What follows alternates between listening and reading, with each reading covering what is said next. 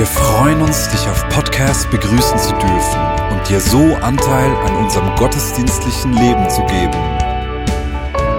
Wir danken dir für jede Form des Mittragens. Mit einer Online-Spende auf der Website kannst du die Vision der Vinja Bern finanziell unterstützen. Wir wünschen dir viel Inspiration beim Hören der Botschaft und Gottes Segen.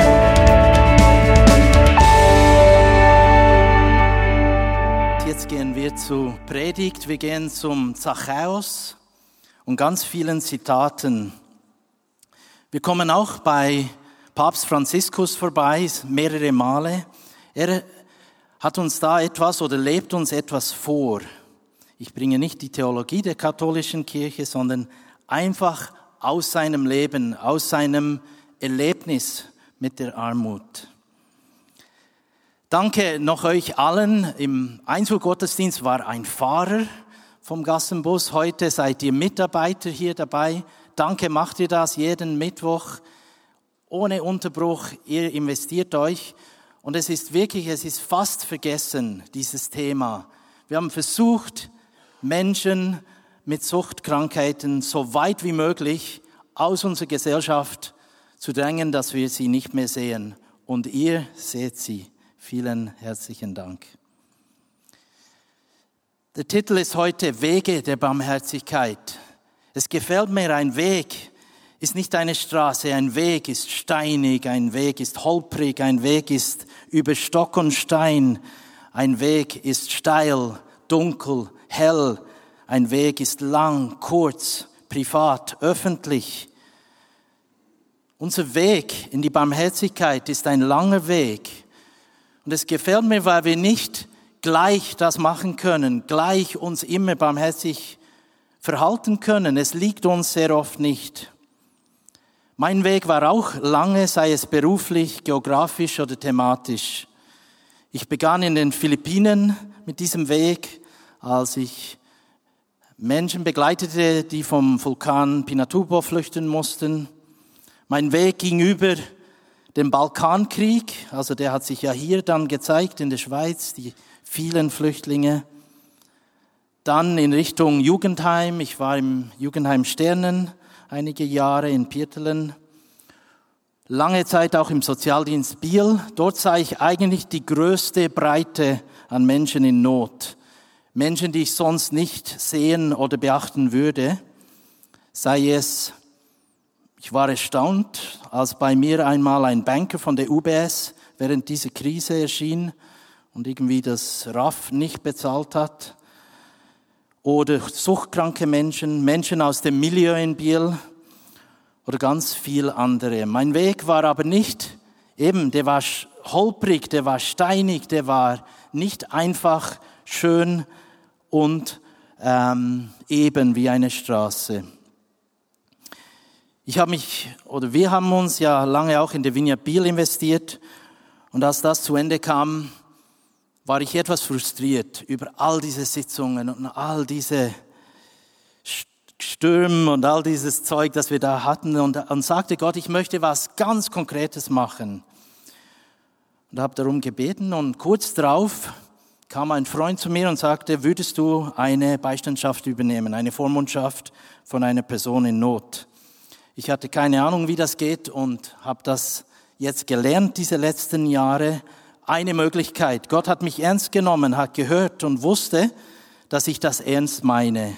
Und so ging auch eine weitere Etappe von meinem Weg fort. Wir kommen auch zu deinem Weg der Barmherzigkeit, unser Weg als Kirche, unser Weg als Hauskreis.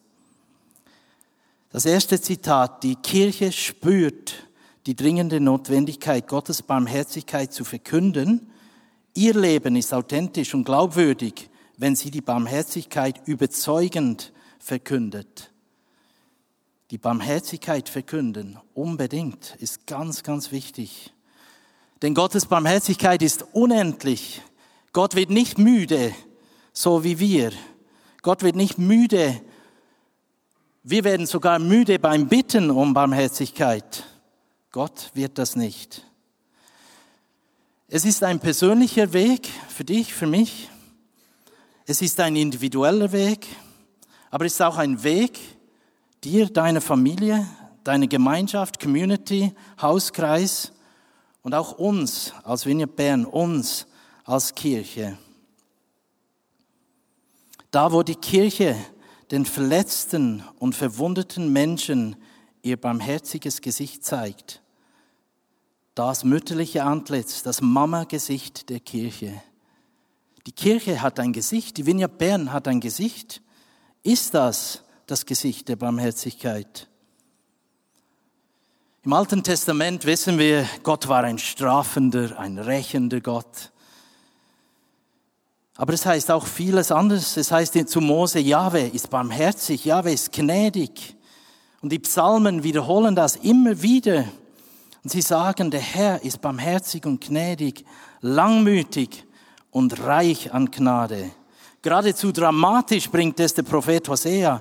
Und er sagt und bringt diese Barmherzigkeit zum Ausdruck, indem er das Volk vergibt. Also Gott vergibt dem Volk trotz seiner Untreue und macht einen Neuanfang mit ihnen. Gott sagt, mein Herz kehr in mir um. Mein Mitleid lodert auf. Also heute könnten wir sagen, mein Barmherzigkeitsakku kann sich aufladen. Sogar Gottes Barmherzigkeitsakku. Gut, was er für einen Akku hat, weiß ich nicht, aber der muss lange dauern. Genau. Mein Feuer der Barmherzigkeit ist am Aufflammen. Also wenn sogar Gott das spricht, wie viel mehr gilt das für uns? Es ist nicht einfach voll, er muss sich aufladen. Wir müssen das aufflammen lassen. Wieder vom Gesicht. Barmherzigkeit ist die nach außen gewandte Seite des Wesens Gottes. Ist das nicht schön? Gott hatte eine gegen außen gerichtete Seite, die Barmherzigkeit. Gott lässt in seiner Barmherzigkeit keinen im Stich. Er gibt jedem eine neue Chance, einen neuen Weg. Danke vorher das Worship-Team. Ihr habt ganz viel schon vorbereitet für diese Predigt. Der neue Weg. Sehr oft macht Gott nicht der alte Weg neu, sondern er macht einen neuen Weg, wenn wir darum bitten. Gottes Barmherzigkeit rechtfertigt immer den Sünder, nie aber die Sünde. Vielleicht habt ihr es schon gesehen, Ganz großes Schauspielkino, die zwei Päpste. Wenn nicht, schaut diesen Film, der ist sehr berührend. Es ist vom überraschenden Rücktritt vom Papst Benedikt und dann die darauffolgende Wahl vom Papst Franziskus. Und sie haben so einen langen Dialog. Es ist fast nur ein Dialog. Sie sprechen über die Barmherzigkeit. Sie sprechen über die Veränderungen in der Kirche. Eigentlich geht das ja nicht auf Englisch a conundrum. Es geht doch nicht, dass zwei Päpste gleichzeitig ähm, leben. Und wir sehen es ja jetzt auch, dass sie einander Drirede, einander korrigieren wollen ums Zölibat. Aber sie haben da ganz ein schönes Zitat geschrieben. Ich lese es so in Englisch. Did Jesus build walls? His face is a face of mercy. The bigger the sinner, the warmer the welcome. Mercy is the dynamite that blows down these walls. Hat Jesus Mauern gebaut? Sein Gesicht ist ein Gesicht der Barmherzigkeit. Je größer der Sünde, desto wärmer der Empfang. Barmherzigkeit ist das Dynamit, das Mauern einrennt. Wir kommen zu Zachäus, der ging auch einen Weg. Also das war ein geldgieriger Betrüger. Und Jesus ging mit ihm einen Weg. Erstaunlich. Lasst uns diese Geschichte lesen in Lukas 19 von Vers 1 bis 10. Jesus kam nach Jericho. Sein Weg führte ihn mitten durch die Stadt. Zachäus, der oberste Zolleinnehmer, ein reicher Mann, wollte unbedingt sehen, wer dieser Jesus war. Aber es gelang ihm nicht, weil er klein war und die vielen Leute ihm die Sicht versperrten. Da lief er voraus und kletterte auf einen Maulbeerfeigenbaum. Jesus musste dort vorbeikommen und Zacchaeus hoffte, ihn dann sehen zu können. Als Jesus dann am Baum vorbeikam, schaute er hinauf und rief, Zachäus, komm schnell herunter, ich muss heute in deinem Haus zu Gast sein. So schnell er konnte, stieg Zachäus vom Baum herab und er nahm Jesus voller Freude bei sich auf. Die Leute waren empört, als sie es sahen. Wie kann er sich nur noch, nur von einem, solch einem Sünder einladen lassen? Zachäus aber trat von dem Herrn und sagte ihm, Herr, die Hälfte meines Besitzes will ich den Armen geben. Und wenn ich von jemand etwas erpresst habe, gebe ich ihm das Vierfache zurück. Da sagte Jesus zu Zachäus, der heutige Tag hat diesem Haus Rettung gebracht. Denn, fügte er hierzu, dieser Mann ist doch auch ein Sohn Abrahams und der Menschensohn ist gekommen, um zu suchen, um zu retten, das, was verloren ist. Gefällt mir ganz gut. Ich hörte diese Geschichte schon in der Sonntagsschule. Da war ich weit weg in Asien. Und da hat mich das Bäumekletten von Zollbeamten interessiert. Also schon erstaunlich, was man alles lernt, wenn man klein ist. Heute interessiert mich eher das Gegenteil, wie er runterkam vom Baum. Denn es heißt, das Wort ist Speedo, er kam mit viel Speed, er kam mit viel Geschwindigkeit, Eilends ist auch ein Beschreib, kam er da runter von diesem Baum. Und eigentlich so fast, fast so schnell war dann auch seine Transformation im Haus mit Jesus. Jesus führte ihn da in eine ganz neue Weltsicht. Und wir erleben da in diesen Geschichten, wie Jesus, mit Jesus, ganz viele nicht-jüdische Außenseiter haben sich auf ihn eingelassen. Der römische Hauptmann zum Beispiel, der barmherzige Samariter, der Besessene von Gesera, der fremde Aussätzige, aber auch Zachäus, der Jude, der mit den feindlichen Römern kooperiert hat, wurde sogar von ihnen eingesetzt. Aber er hat das Volk ausgebeutet. Und dennoch hat er mit großem Glauben und Freude auf Jesus reagiert. Die Berufung war auf Zachäus. Zachäus heißt der Gerechte. Bis dahin war es Ausnutzung und Bäume klettern, aber nachher war es ein neuer Weg. Was für ein Weg, den Zachäus da mit Jesus macht. Heiligkeit, da hat Martin Benz schon zu uns gesprochen. Heiligkeit bedeutet nicht länger, sich vom Unreinen abzusondern und es auszugrenzen, sondern es radikal anzunehmen und einzubeziehen durch Vergebung. Das ist Heiligkeit, es radikal anzunehmen. Und die Pharisäer der Zeit, die gingen über sich hinaus, schossen über sich hinaus, diese Abgesonderheit aufrechtzuerhalten. Sie wollten die Gesetze einhalten. Kommt das uns nicht etwas vor wie die heutige evangelikale Zeit, die Weltsicht, dass wir alles in gut und schlecht aufteilen, dass wir alles mit Gesetzen regeln? Eigentlich geht damit die Barmherzigkeit flöten, wenn wir das machen. Das war nicht das Erlebnis von Zachäus. In der Geschichte ging Jesus ja nicht nur mit dem Zachäus auf einen Weg, sondern auch mit den Pharisäern. Er musste die Gesetze erklären. Er musste die Gesetze sogar erweitern. Und er hat die Gesetze mit Barmherzigkeit und Leben gefüllt. Sie mussten dem Leben dienen, das wollte Jesus. In Matthäus sagte Jesus, geht hin und lernt, was es heißt. Barmherzigkeit will ich und nicht Opfer. Jesus kann diese Barmherzigkeit zeigen.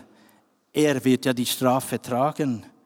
Wir können es auch. Wir wissen, dass die Sünde, die Schuld bereits bezahlt ist. Er lernt Zachäus diesen Weg ganz persönlich, geht er mit um.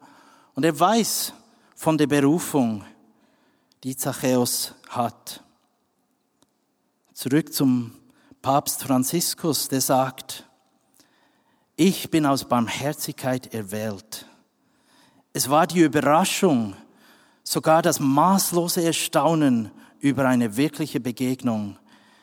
Ich merkte, dass ich von Gott erwartet wurde, eine tiefe spirituelle Erfahrung. Das hat er lange vorher gesagt, als er als Priester in den Favelas gearbeitet hat. Aber er hat das erkannt, er ist aus Barmherzigkeit erwählt, so wie du, so wie ich. Die Barmherzigkeit hat Zachäus komplett verändert. Er gibt seine Antwort und seine Reaktion kommt schnell. Herr, ich will die Hälfte meines Besitzes den Armen geben. Wer selbst Barmherzigkeit erfährt, beginnt selbst Barmherzigkeit zu leben. Schon sehr früh in der Kirchengeschichte haben die Kirchenväter von den sieben Werken der Barmherzigkeit gesprochen. Sie stammen aus der Endzeitrede von Jesus in Matthäus 25. Sie geben uns praktische Hilfe, wie wir barmherzig leben können. Wir gehen diese sieben kurz durch. Die hungernden Speisen. Ich teile mit dir, ist eine Herzenssache. Jesus, das Brot des Lebens. Es beginnt dort. Er gab für uns sein Leben. Im Vater unser beten wir, unser tägliches Brot gib uns heute. Mit diesem Ausdruck bitten wir Gott, dass er unsere tägliche Nahrung dafür sorgt. Wir bitten ihn, das auch für unsere Mitmenschen. Aber das genügt nicht alleine. Es sind noch ganz viele in Not und ihnen fehlt das tägliche Brot. Werke der Barmherzigkeit rufen uns auf, auf Jesus hinzuweisen und gleichzeitig alles Mögliche zu tun, damit Menschen das tägliche Brot bekommen. Den Durstenden, den Durstenden zu trinken geben. Jesus selbst, das Wasser des Lebens. Er kann jeden Durst löschen. Das hat er der Samariterin gesagt am Brunnen. Es zeigt uns, dass die Welt, dass die Menschen Durst haben, aber nicht nur physischen Durst, Durst nach der Liebe Gottes, Durst nach Veränderung, Durst nach dieser sprudelnde Quelle, das, was neu ist. Jesus, der Retter, welcher vom Vater gesamt, berufen wurden, damit Menschen das Wasser der Liebe und des Lebens bekommen, ist ein Werk der Barmherzigkeit. Die Nackten bekleiden, bekleiden, befähigen, Empowerment, symbolisch, was wir auch mit den Dan-Kleidern seit vielen, vielen Jahren machen. Aber es geht um vieles mehr als Kleider. Es geht um Identität, Großzügigkeit, um ein Teilen. Es geht um mein Maß, dein Maß, nicht nur die Größe der Kleider, sondern vieles mehr. Wie viel habe ich? Wie viel ist dann die Großzügigkeit? Das ist ein Werk der Barmherzigkeit zu bekleiden. Menschen zu führen und zu leiten, zu befähigen, dass sie ihre Identität finden, ungekleidet sind, gekleidet mit dem, was Gott uns geben will. Die Fremden aufnehmen, das hat, geht wie ein roter Faden durch mein Leben. Es liegt mir sehr am Herzen. Sans-Papier, Ausländer, Fremde, Obdachlose, aber auch Verwirrte, Verletzte, und in letzter Zeit ganz besonders die Ausgegrenzten. Menschen, die fern von unserer Norm sind. Von unserer Norm, was wir denken, was gut und was richtig ist. Was moralisch richtig ist. Oder wir argumentieren sogar, was biblisch richtig ist. Setzen wir uns zu ihnen. Sprechen wir mit ihnen. Hören wir ihnen zu. Sind wir bereit zu helfen. Sie sind unterdrückt in der Übermacht und in der Ohnmacht. Also sie haben mit beiden Teilen zu tun, zu tun, der Übermacht und der Ohnmacht. Die Kranken besuchen, ich weiß nicht, ob wir das manchmal vergessen. Ich gehe ein Stück in dir. So wie die Jünger mit Jesus brannte nicht unser Herz, als wir mit dir unterwegs waren. Das Werk, dieses Werk der Barmherzigkeit lädt uns ein, unser Herz aufzumachen für kranke Menschen, um mit ihnen einen Weg zu gehen, denn sie leiden, sei es zu Hause, sei es im Spital. Haben wir Zeit für sie? Haben wir Zeit, mit ihnen zu gehen, einen Weg zu gehen und ihr Leiden mitzutragen? Die Gefangenen besuchen. Ich war dieses Jahr viermal im Untersuchungsgefängnis, nicht weit von hier. Das hat mich sehr frustriert. Besonders, weil ich nichts tun konnte. Also man kommt rein, da ist so ein Glas und so ein Mikrofon. Du kannst nichts tun, du kannst keinen Kaffee offerieren, du kannst nichts tun, außer reden. Also eigentlich sehr frustrierend. Du hast genau 40 Minuten, das ist ein Slot in dieser Zeit sollst du reden. Wie baut man da überhaupt ein Gespräch auf? Es ist ein Werk der Barmherzigkeit. Natürlich gibt es die andere Art auch der Gefangenen. Es gibt die Arbeit im Gefängnis, so wie Martin es macht.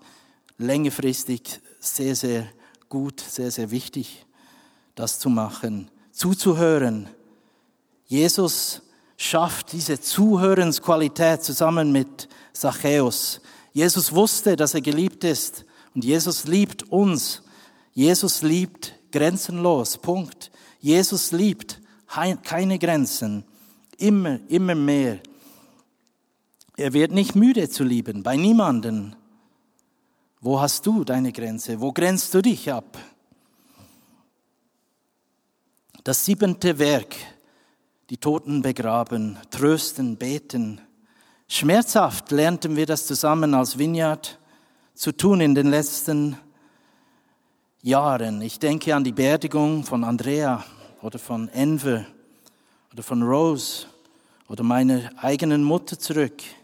Im gemeinsamen Gebet öffnen wir den Himmel für die betroffenen Personen. Wir bitten um Gottes Liebe, um Gottes Barmherzigkeit, dass sie hineinkommt, dass Segen fließen kann uns, die da geblieben sind. Wer sucht, wird finden. Wer anklopft, dem wird geöffnet.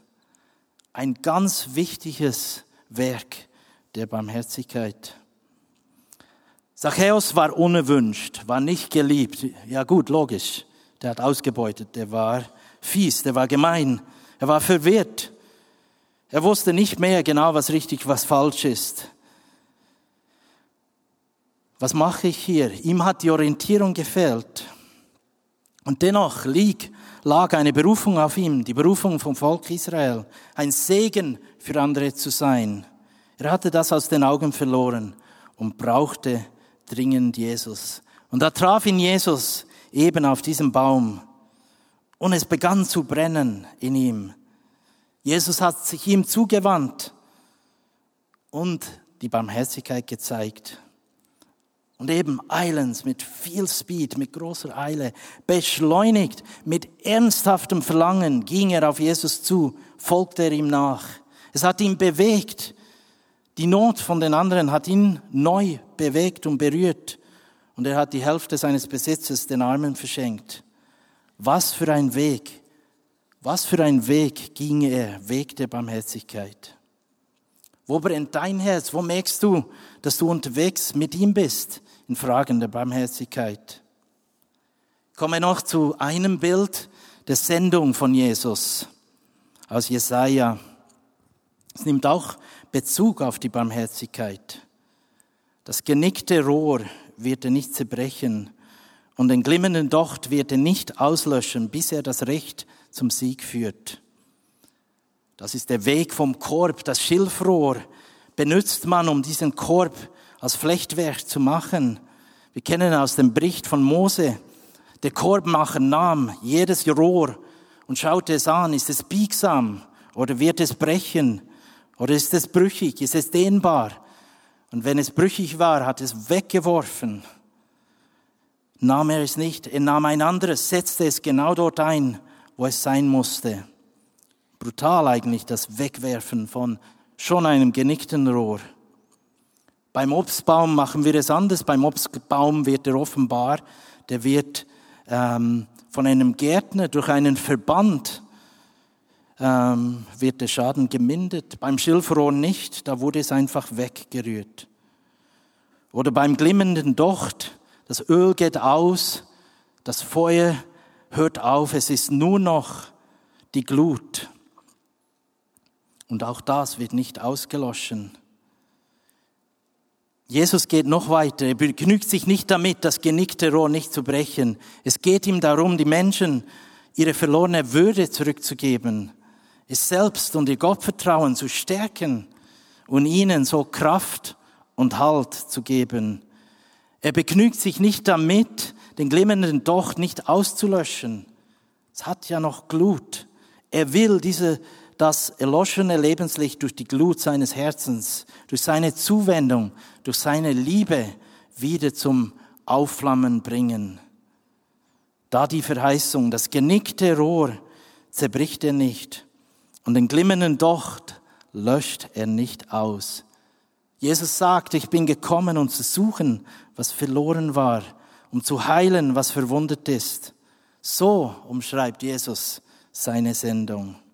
Es ist nicht die Tat der Barmherzigkeit selber, sondern zuerst unser verändertes Herz, unser verändertes Denken, unser veränderter Blick, was uns zu Taten der Barmherzigkeit führen wird. Es ist nicht die Tat der Barmherzigkeit selber, sondern unser verändertes Herz und Denken, ein veränderter Blick, was uns zu Taten und Werke der Barmherzigkeit führen wird. Christus in uns, Christus durch uns sagt das aus.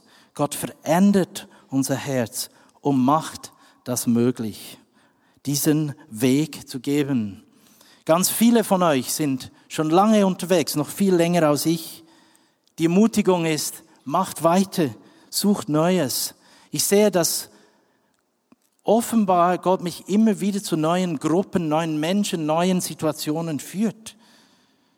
Vielleicht dadurch, weil ich auch müde werde mit einigen Gruppen oder mit einigen Menschen.